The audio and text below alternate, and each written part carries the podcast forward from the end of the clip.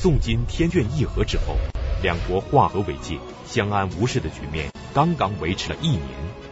公元一一四零年，以完颜兀术为首的金国主战派就找借口撕毁合约，倾全国之兵力，再一次大举南下。短短一个月，金军就重新占领了河南、陕西两地。然而，就在金军抢渡淮河之时，宋军将领刘琦率领军民死守顺昌城，并且巧施妙计，以少击众，大败十万余金军。这就是历史上著名的顺昌大捷。那么，名不见经传的刘琦是一个什么样的人？他是如何巧施妙计，以少胜多，大败金军的呢？而完颜兀术又为什么要执意攻打南宋呢？请继续关注北京市海淀教师进修学校高级教师袁腾飞讲述两宋风云第二十二集顺昌大捷。呃，上一讲啊，咱们讲这完颜兀术啊，他应该说被黄天荡、川陕两战，被这个南宋的战斗力惊呆了，被打怕了。既然他被南宋打怕了，他为什么执意拜盟用兵？这个其实正是完颜兀术高明的地方。我为什么要打你？为了我们金国的生存。完颜兀术后来怎么评价这个宋朝啊？完颜兀术说了这样一段话呀：“宋若拜盟，任贤用众，大举北来，乘势撼中原人心。”复故土如反掌，不为难也。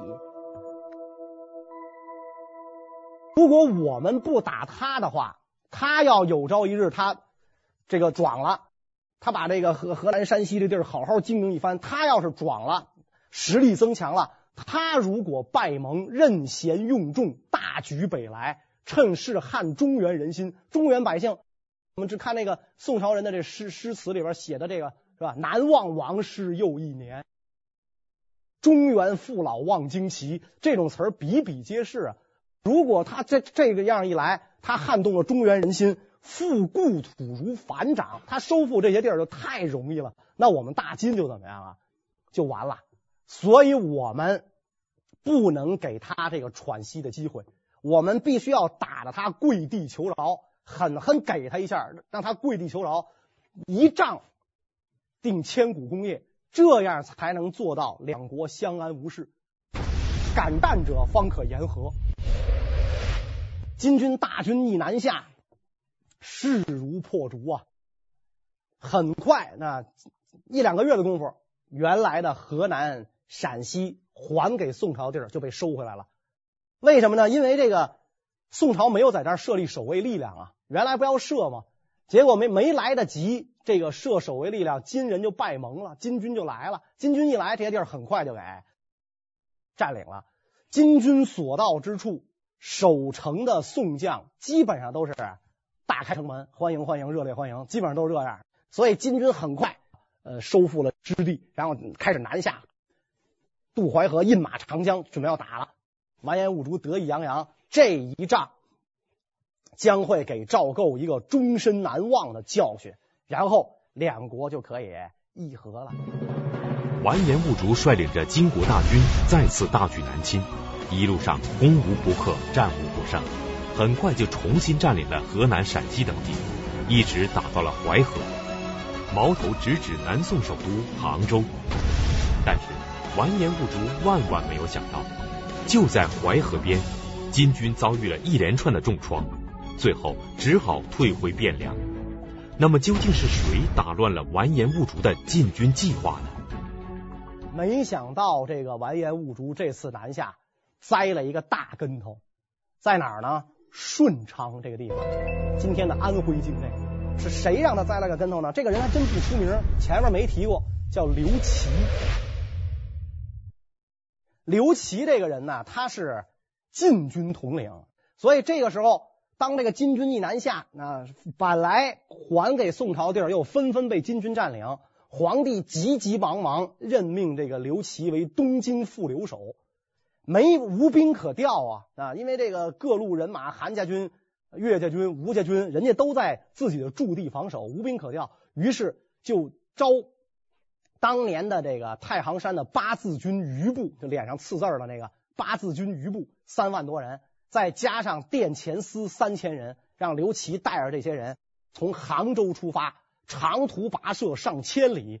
宋军可是以步兵为主，赶到这个东京布防，没等赶到，东京就已经失守了。因为经过骑兵啊，那行行动的速度比这个宋军快多，所以这个刘琦就到了这个呃屯军于这个顺昌，就今天的安徽阜阳啊，到这个地方啊屯军。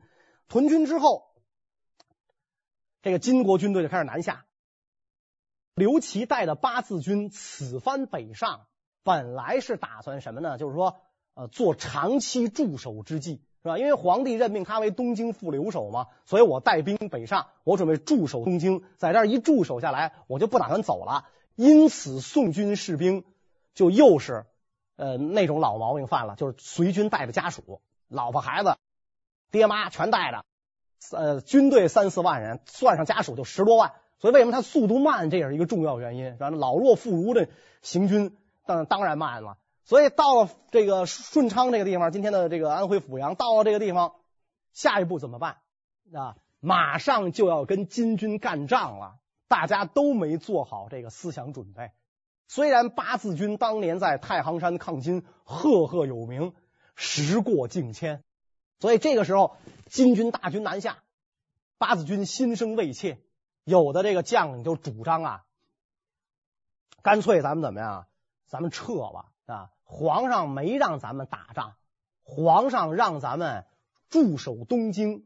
现在既然东京已经被金军占领了，咱们驻守东京这个任务无法完成，咱就应该回去跟皇上交令，是吧？不是我们不去驻守，是被金军占了。您又没让我们去打金军，所以我任务完成了，咱就撤。那让这个士兵掩护家属先撤。刘琦一听这话，非常生气。没等刘琦发作。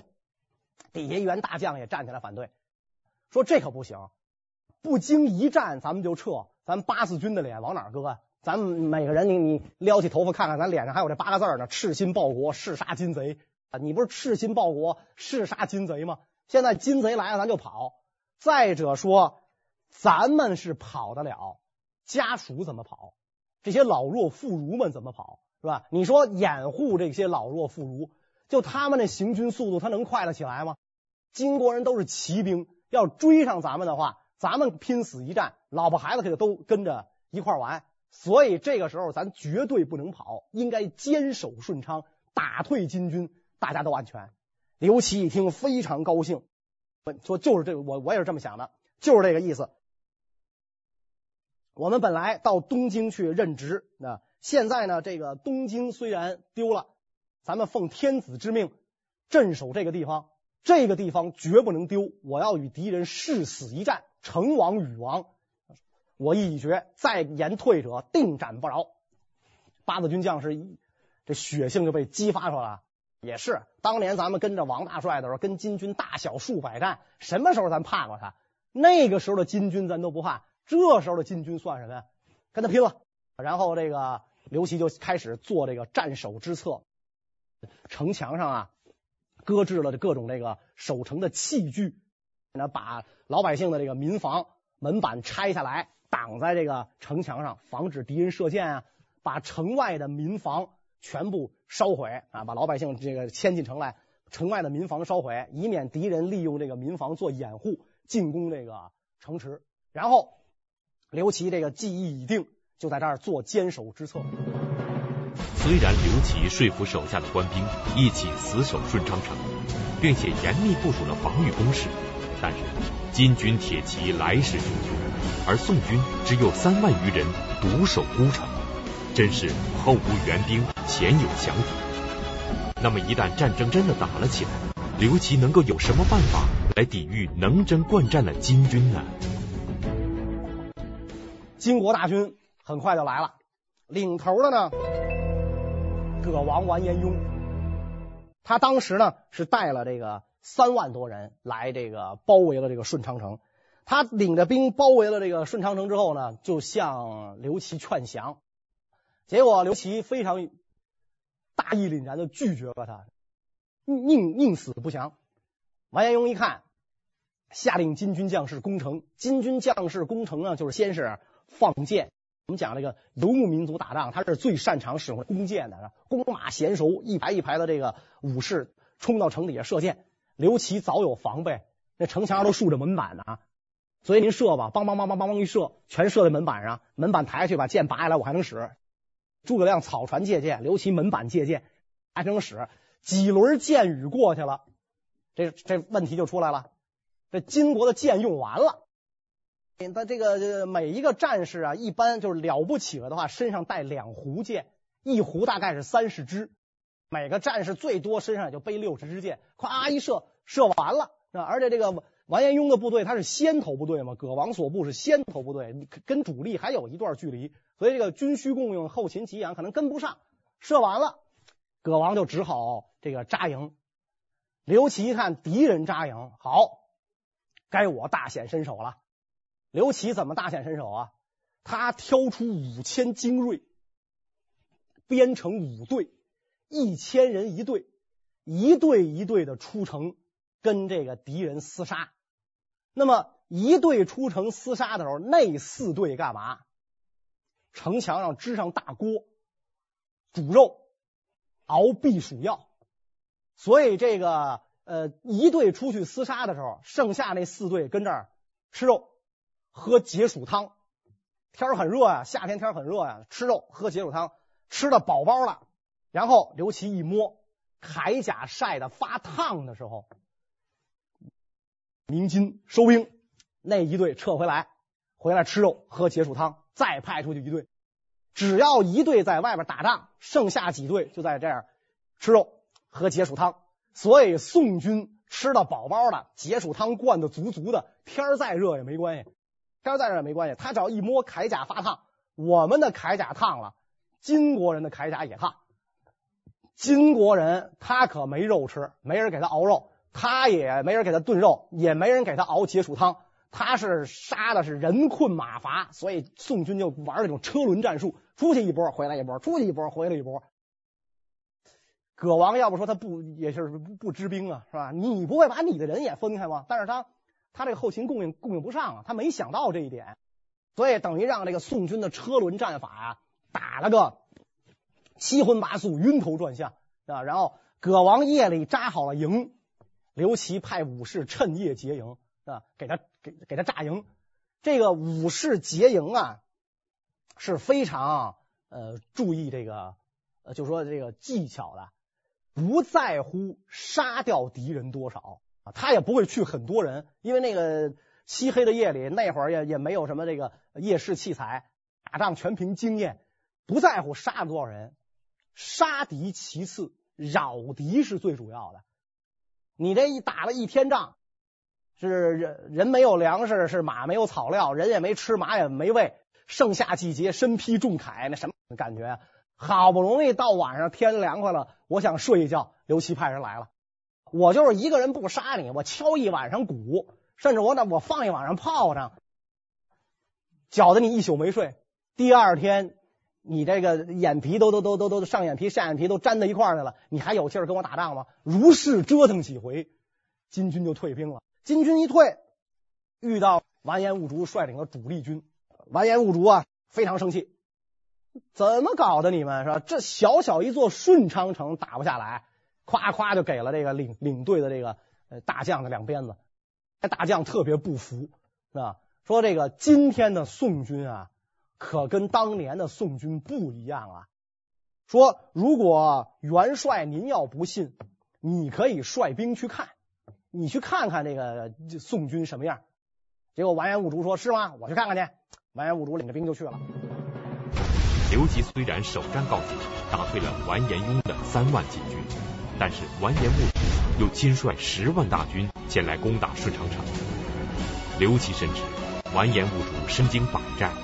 是金国赫赫有名的大将，而且完颜兀术手下的主力部队更是勇猛善战。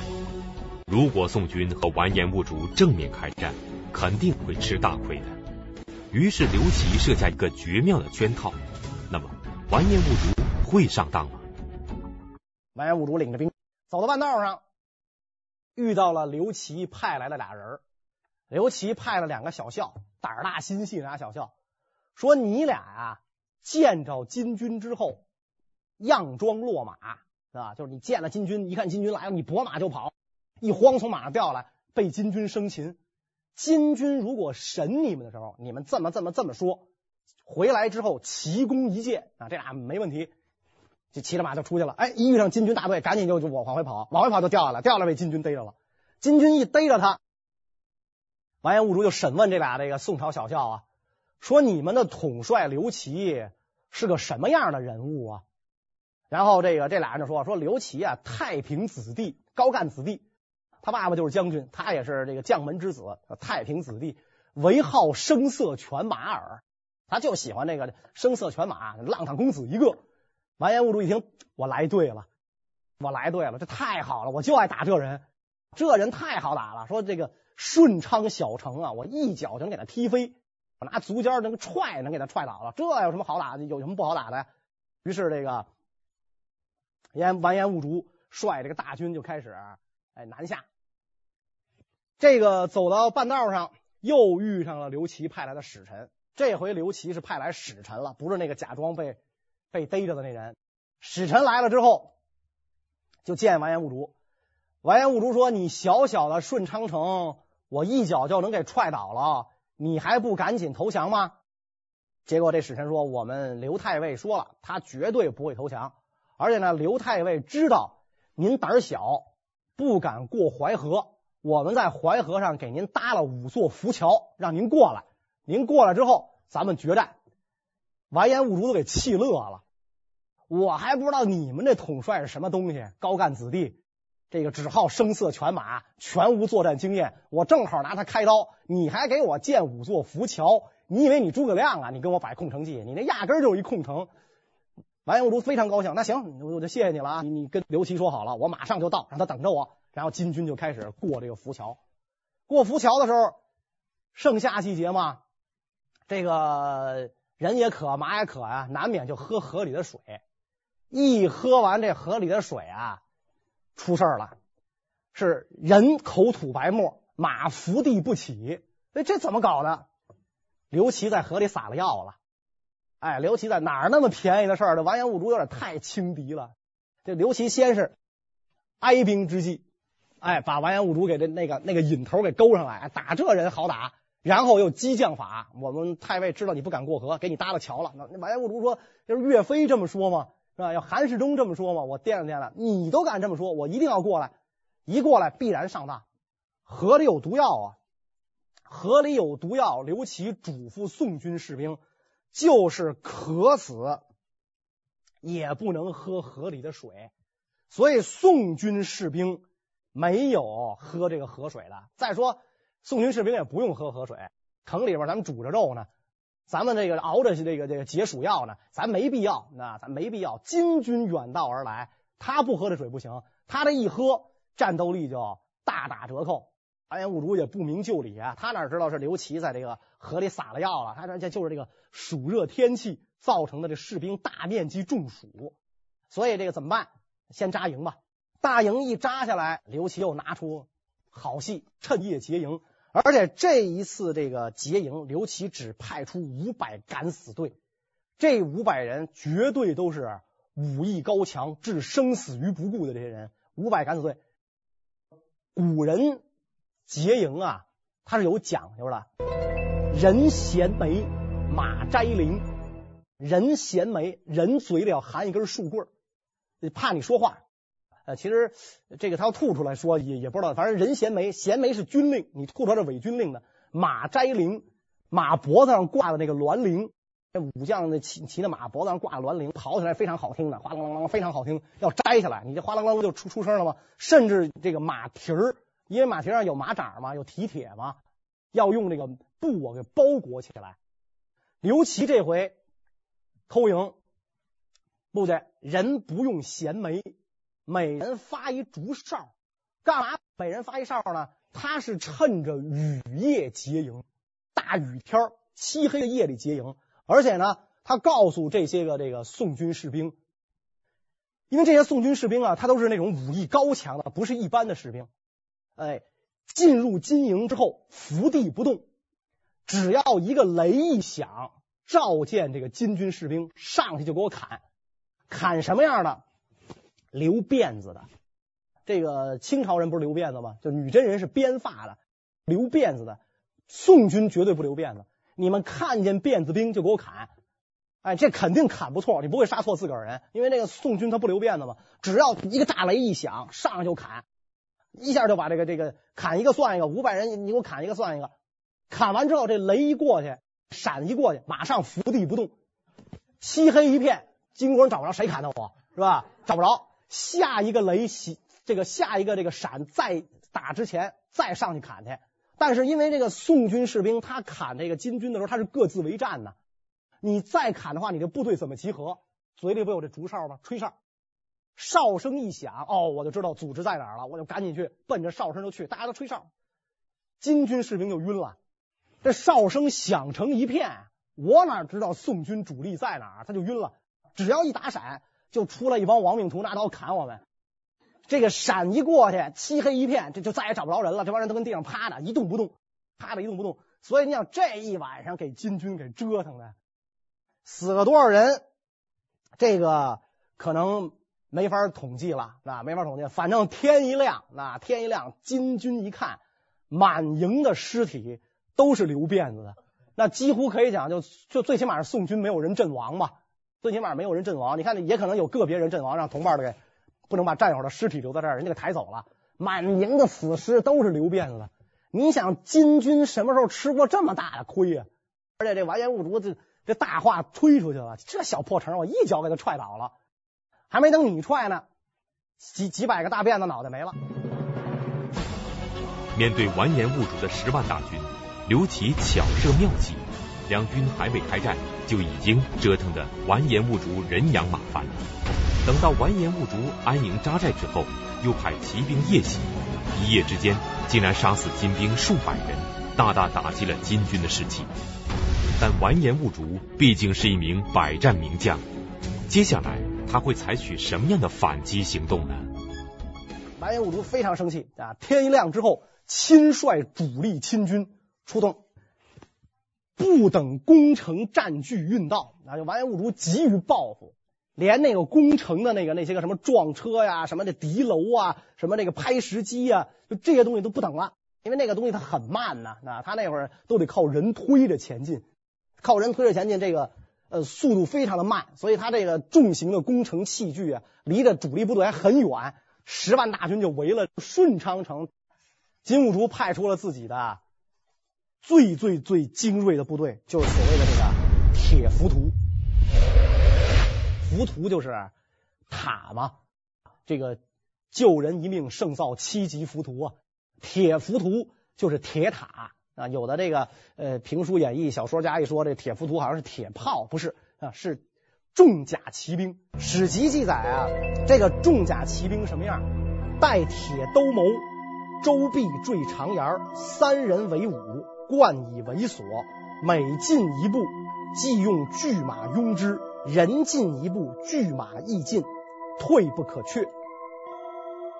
这帮人戴铁头盔呀，铁兜鍪，周臂坠以长檐，脖子什么这个地方都有那个护护着的那种铁片子，就有点跟那个后来我们就现在看的影视作品，那就是日日本人戴的那个帽子，后边不是有这么一个护，他那可能是防晒起那么一个作用是吧？人家这是确实护颈的啊，缀以长檐，而且三人为伍，冠以为锁。三匹马用绳索连在一起，每进一步，即以巨马拥之。巨马就是那个木头做的，这成这种形状。一般的干嘛呢？放在大营前边，这个削尖了，这个对敌那头削尖了啊，尖木桩，防止敌人的骑兵冲进来。如果骑兵一冲，这个巨马正好刺破这个呃马的肚子，所以叫巨马嘛，巨。拦着这个马啊，所以这个金军的铁浮屠每前进一步，后边的人就抬着这巨马。你前进一步，我就搁在这儿；你再前进一步，我搁在那儿。所以你这个铁浮屠只能往前进，是吧？退不可却，你没法退。你往后退是巨马，巨马就把就把这个马给挑了。所以等于是怎么着呢？打起仗来，这个铁浮屠就是敢死队，有进无退，不死于阵前，就死于军法。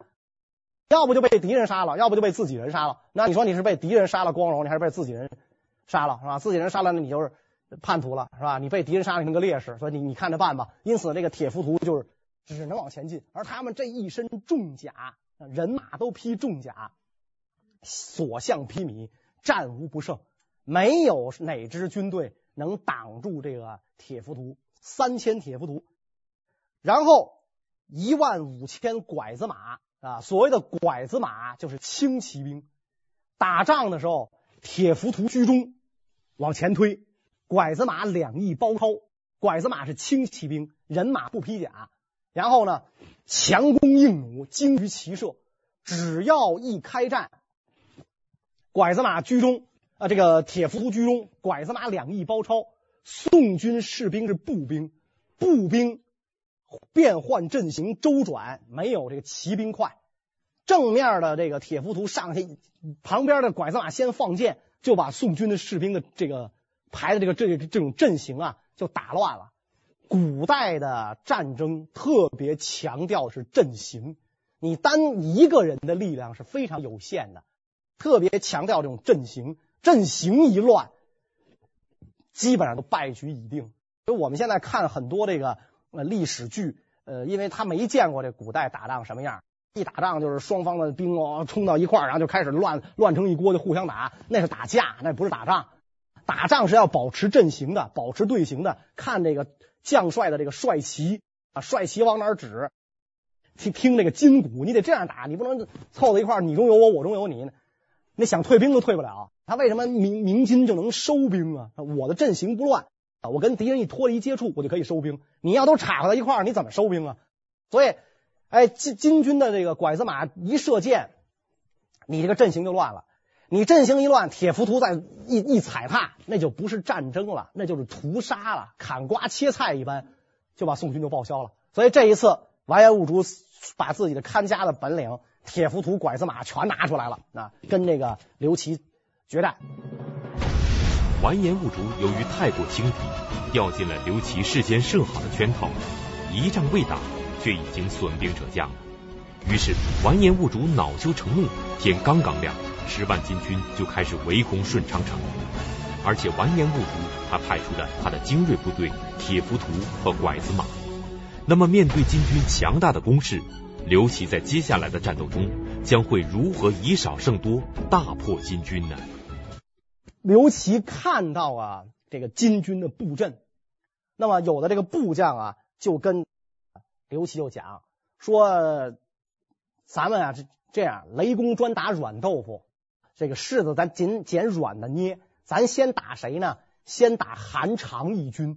韩常不是一只眼吗？是这个曾经在在跟宋军作战瞎了一只眼，金兀术手下的这个大将，把他打败了，兀术丧胆，这事儿就完了。”刘琦听了之后摇摇头，绝对不能这么干。为什么不能这么干？说这个，即使击败了韩常义军，兀术精兵冲击，势不可挡。我们应该集中力量，猛攻完颜兀术的中军。擒贼先擒王，只要他中军一动，其余各路金军不在话下。绝不能先打韩场，打咱就先打这最狠的，捡这硬茬子咱来。所以这个呃，刘琦手下军士一听是这么回事啊，太尉说的对，好，先捡这个金兀术来，然后招募敢死队员，啊，肉吃饱了，解暑药也喝足了的敢死队员一千多人，你们这样，这个他不是五分成五队吗？有吃肉的，有出去杀人的，凡是出去杀人的人，不用说话。不要张嘴跟敌人说话，一张嘴跟敌人说话，你这士气就泄了。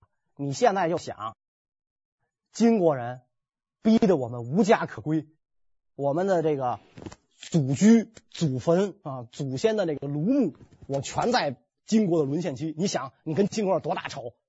将士想想，眼泪都下来了。我跟金国仇大去了，好，就要这个气氛。出去不要，绝对不要跟金国人说话，不要看金国人。那你别看他盾牌遮住身体，手持长刀大斧，只管砍马蹄子。他不是这个骑兵身披重甲吗？马蹄儿没有甲吧？你马蹄子没披甲吧？马蹄子没披甲，你就给我砍马蹄子。他不是三匹马连成一块吗？你砍断一个马蹄儿，这仨马全倒，是吧？他那一身重甲掉来，他站得起来吗？他站不起来，所以第一队上去给我砍马蹄儿，第二队上去干嘛呢？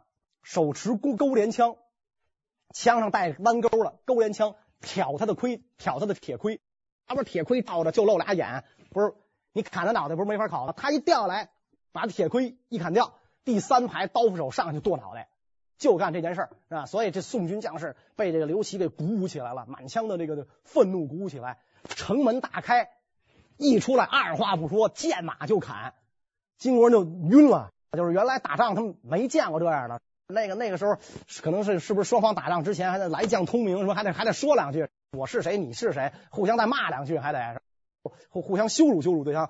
怎么来这么一帮人？二话不说，抡刀就砍，然后后边马上的钩连枪、马扎刀就全上来了，一下大败，金军咵的就退下了，没见过这样的。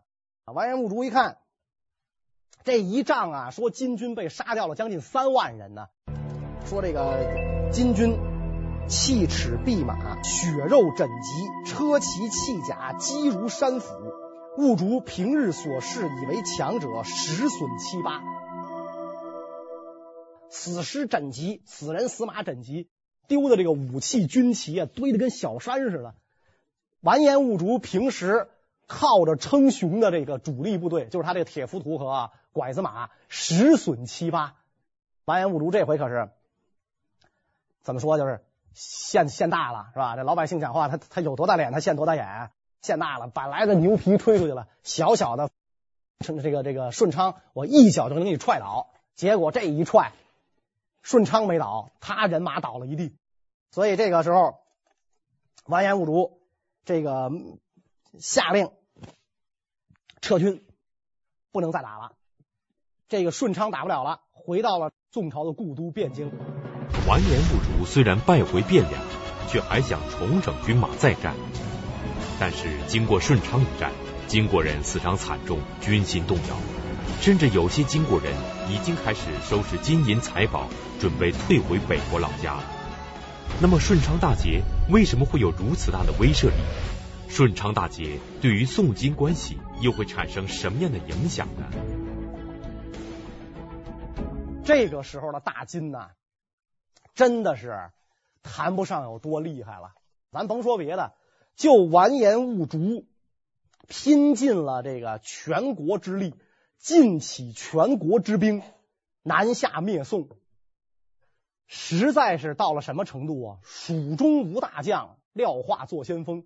到了这种程度，当年灭辽这个灭北宋的那些个百战名将，那些个金国的皇族们。啊，那些完颜们全都不在了，全都去世。你包括完颜昌什么那个完完颜宗望、完颜完颜这个宗干，这些人全都不在了。所以他这个跟他一块南下的这些个金国大将里，先锋官没法提，一个孔延州，南宋降将，啊，原来是这个南宋治水军的降将；一个李成，就是那个被岳飞打的。差点没跳崖的那个是吧？把骑兵搁步兵那儿，把步兵搁骑兵那儿的那人李成。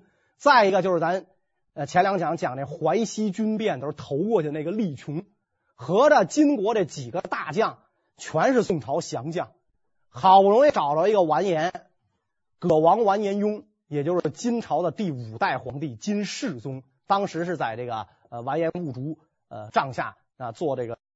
做做做将领是吧？葛王也没听说过，以前那个当这个这大大大军平辽灭宋的时候，根本他就那时候还还在幼年嘛，不显山不露水，可能没怎么上过战场。所以你看那个完颜兀术用的这些将，就能看出来金国这会儿确实是这战斗力极大的已经下降了。金国唯一能打的就是这这个时候就剩下完颜兀术了。结果完颜兀术还打了这么个大败仗。金国人认识到跟宋朝是没法交手了，准不但准备弃中原，甚至准备弃燕云十六州。这个时候，刘琦如果趁势北上，是很有可能收复东京汴梁的。但是朝廷下旨退守镇江府，顺昌城在淮河，镇江在长江边上了，所以等于宋军不但没有趁势再收复失地，相反由淮河边上退到了长江边上，所以失去了一次收复东京汴梁的大好机会。其实这个时候啊，双方已经明白了，谁也吃不掉谁。战争的目的其实是一样的，战破和，都是说通过战争的手段迫使对方坐到谈判桌上来。这个如果啊双方实力相等的情况下，如果双方实力相等，谈判是有用的。哎，谈判就是实力啊，谈判是谁会谈。谁能谁能说，这是有用的。如果双方的双方的实力不等，实力就是谈判。咱们过去呃老讲这么一句话，叫“弱国无外交”。城下之盟，你有什么谈判的这个这个？你有什么可谈的呀？当年金军打到这个汴梁城下，要什么你得给什么，五百万两金子，五千万两银子，那个牛马一万头。太原、河间、中山三镇，宰相亲王为人质，人说什么你得同意什么。城下之盟是没得谈的，你只有在战场上获得了胜利，是吧？或者至少跟对方打一个平手，在这种情况下才可以谈。所以咱们说，当时宋朝获得了很大的胜利啊，顺昌大捷，金人落丧魂落胆啊，打了一个取了一个很大的胜仗。为什么这个高宗皇帝不让刘琦继续进军？因为他和完颜兀术有一点上是心照不宣的。哪一点心照不宣呢？完颜兀术啊，还有一个杀手锏没使出来呢。你不把他逼急了，他不使这个杀手锏，而。宋高宗最害怕的就是完颜兀术使这个杀手锏。双方现在心照不宣，咱现在是常规战争，没打到撕破脸那份上。如果一撕破脸，完颜兀术一使出这个杀手锏，对于宋朝的打击，对于南宋，对于赵构本人的打击是致命的。那么这个杀手锏是什么呢？我们下一讲再讲啊。